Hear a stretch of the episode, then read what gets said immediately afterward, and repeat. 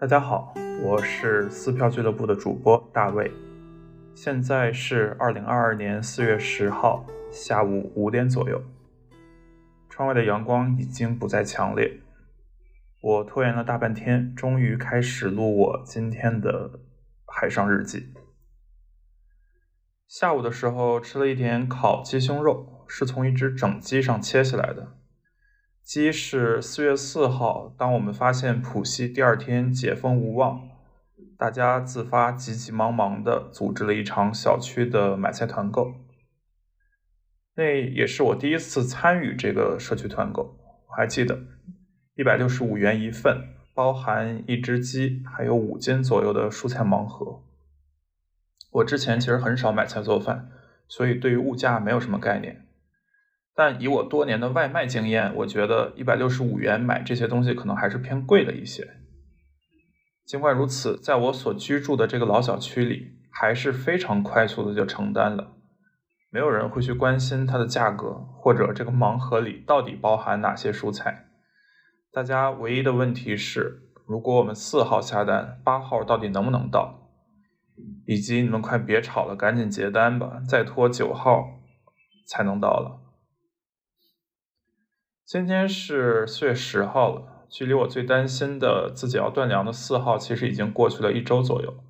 而距离理论上京东直播上下单的那个发货日期还有差不多三四天，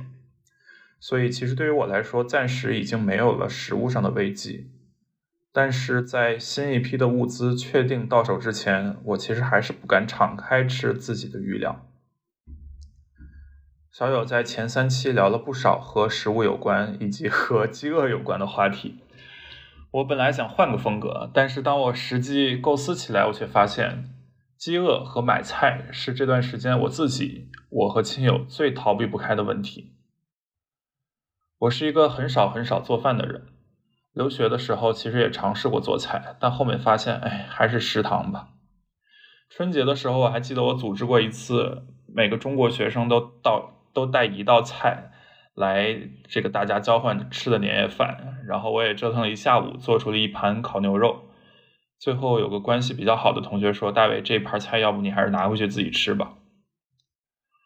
二零年疫情刚开始的时候，我也尝试过自己做菜，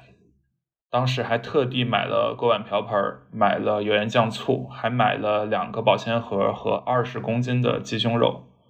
本来想就是趁这个机会锻炼一下厨艺，顺便减个肥，甚至等这个复工之后还可以带着自己做的菜去去这个公司吃。但是坚持了一两周后发现，哎，还是外卖真香。鸡胸肉也是在冰箱里冻了大半年之后，就送给了养狗的同事。其实从我第一次就买二十公斤鸡胸肉这件事儿也可以看出来，我对于食物的分量是真的没有什么概念。包括对于食物的消耗速度也是没有什么认知。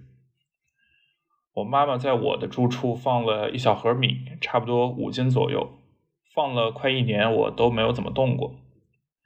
最近第一次尝试焖饭时，我脑补着大米遇水会膨胀，应该会变得比较大，那不能放太多。所以当我在电饭锅前等了四十分钟。一脸期待的打开电饭锅的时候，我发现我第一次焖的饭只够一口的量。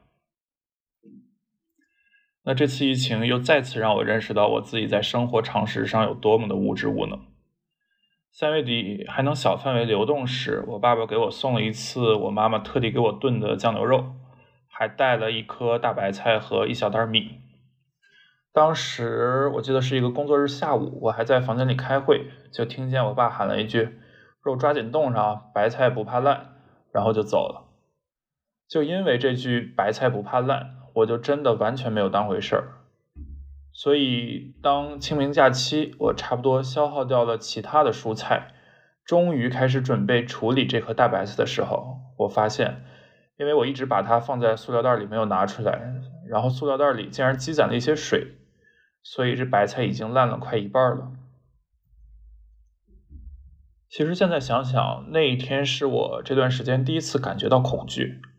一方面是懊悔，怎么自己能这么无知，真的是四体不勤，五谷不分，连最最最最最基本的蔬菜保这个保鲜方式都不懂。另一方面是开始担心，如果再没有其他的买菜渠道，那可能自己接下来真的要断蔬菜了。后面 在一些同样也是刚刚接触做菜的朋友的这个建议下，我把那颗白菜处理了一下，把看起来没有烂的地方剔了出来，然后焯水，然后控干，再冻上。像焯水啊、控干啊这些基础技能，我其实也是最近才开始掌握的。好在后面几天很快就。有这个团购的物资到了，所以那半颗大白菜目前还大部分都冻在冰箱里，作为我的储备粮，能让我安心。我发现啊，在便捷的这个现代社会生活久了，让我根本就没有这个坐吃山空的概念。我过去过于习惯于半夜在盒马上下单，第二天早上八九点就能吃上新鲜的早饭。习惯于生活急需品下楼我就能买到，吃穿用度这个通过京东或者天猫次日就能到，而忽略了当时间拉长以后，一切其实都是会消耗掉的，且往往以意想不到的方式。三月开始居家办公以来，我最早断货的是牙线，然后有一天发现，哎，怎么牙膏就只剩一个底儿了？我才买没多久吧。还好我经常出差，所以洗漱包里有一些 不知道放了多久的那种旅行装的牙膏，又给我续了两三周。另外也是由于居家办公，本来储备到六月的咖啡胶囊也在这个星期断了。不过其实这些倒都还好，但是等到了蔬菜、肉、米这些东西开始见底儿的时候，焦虑就会不可避免的袭来。这段时间，北京的同事、海内外的朋友都不停的发来问候，其实让我非常暖心。也就在刚刚，今天下午的时候，公司也 对这个我们这种所谓的疫区人民发来了特别关怀，送了两天福利福利这个年假，还有一些应急物资的这个申请渠道，也让人很暖心。这段时间，因为经常要下楼去排队做核酸。然后遇到了很多那些其实是看着我长大，但是平时几乎没有什么交流的邻居，他们也是难得能看到我，因为我经常是这个晚出晚归，因为这个互联网的工作节奏和大部分人都不太一样，所以他们也是很惊，就是很惊奇的说：“哎，你回来了，你一个人住还好吧？如果你做饭不方便的话，我们家可以多做一点，到时候给你带一些。”这些话都让我非常的暖心。最近在和不在上海生活的朋友聊天时，往往会加上一句：“记得赶紧囤些这种应急的物资。”我想等这次风波结束，我和我身边的很多人都会更有意识的囤些应急的物资，都会与可能亲戚邻居更加亲近，都会更愿意在楼下的小店里买东西，而不是依赖于网购。同时，我虽然还是一个 做菜上的苦手，但是这段时间我也硬逼着让自己学会了什么叫焯水，学会了怎么用这个葱姜蒜来爆锅，怎么来炒糖色，还是炒糖色儿，哎，我也不知道。甚至我在这个三月物资还没有那么紧缺的时候，还自己成功做出了一次红烧肉。当然，它花掉了我一个晚上都不止。我觉得可能长期下去，未来也可能会成为一代大厨吧，谁知道呢？我觉得相比之下，我还是幸运的，我有自己生活的空间。我在隔离之前，其实还是有意识的囤了一些这个日用品，囤了一些食物，也囤了一些零食，这些都让我在这段时间没有特别的痛苦。那也希望大家能更多的关注网上或者身边的朋友们声音，更多关注可能现在正在经受一些困难的一些弱势群体。也希望这段特殊的日子能尽快过去吧。那接下来到了我们海上日记的这个固定的推荐环节，因为这段时间都不能出门，倒是给了我不少打游戏去补这个自己在游戏内容上缺失的一个认知的时间。年初到现在，我已经先后玩通了《荒野大镖客二》、GTA 五、神秘海域四》，呃，以及刚刚通关没多久的《最后生还者一》和二，这这些都是可以在游戏历史中堪称载入史册的一些三 A 大作。那今天我想分享的是《The Last of Us》最后生还者第一部，又名《美国末日》这部作品。之所以最后在这几部三 A 大作中选择推荐它，是因为当我身处这个游戏之中的时候，我常常能感觉到它与现当下我所处的现实的一种奇妙的呼应。那这个游戏的背景是僵尸病毒爆发，残存的人类一方面要抗击僵尸，保护自己不被感染，另一方面也要搜集有限的物资去艰难求生。那第一代的游戏主人公乔尔，他也是受人委托，要带着一个对于病毒免疫的小姑娘叫艾丽，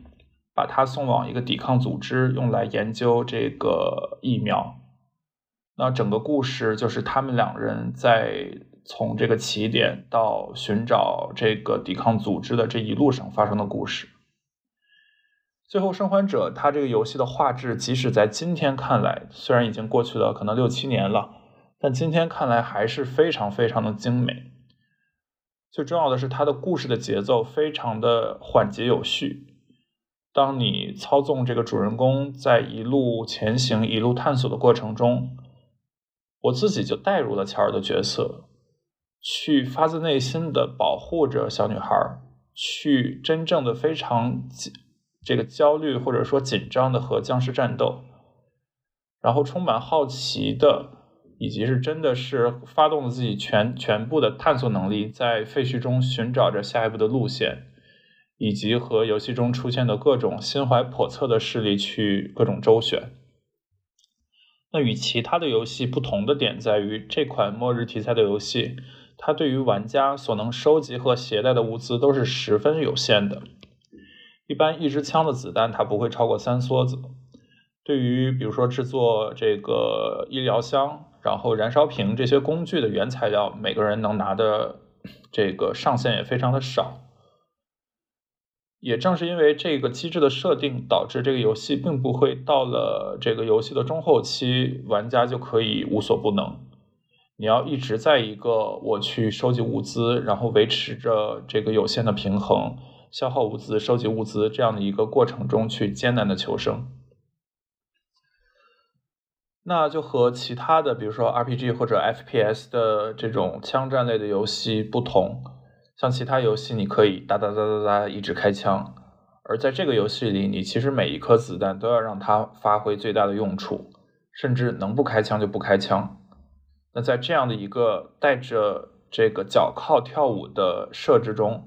其实你的紧张度、真实性和对于技巧的挑战都是会更高的。除了在玩法上的克制，我觉得这个游戏在比如说配乐、比如说场景的画面的设计上也是相对克制的。像我印象很深的，它的音乐往往是以比如说古典或者很很怎么说很空灵、很留白的音乐音符为主，而不是那种带有旋律的音乐。场景其实也很少出现特别宏大的场面，至少在我印象里，第一部是没有太多宏大的场面出现的，而更多的是那种黑暗的、逼仄的、压抑的一个空间。就是因为在这种克制、压抑、逼仄的环境下，尤其是当你经过了一番，比如说在地道中的激烈战斗后，突然又回到露天，面对着蓝天。面对着可能这个已经这个荒草满地的这个废墟的时候，你反而会有一种格外的舒缓的感觉。这款游戏在游戏史上堪称神作，网上其实对它的夸奖有很多，所以如有心入坑游戏的朋友，我会非常推荐你们去搞一台 PS 四来自己体验体验。如果你对玩游戏确实兴趣不大，或者说，短期内对于玩主机游戏没有太多兴趣的朋友，我也推荐你去，比如说 B 站搜索一些 UP 主的这个通关视频，去云游戏一番。我相信这么优质的内容不会让你后悔的。最后，祝愿大家都能平平安安、健健康康。早日拥抱春天。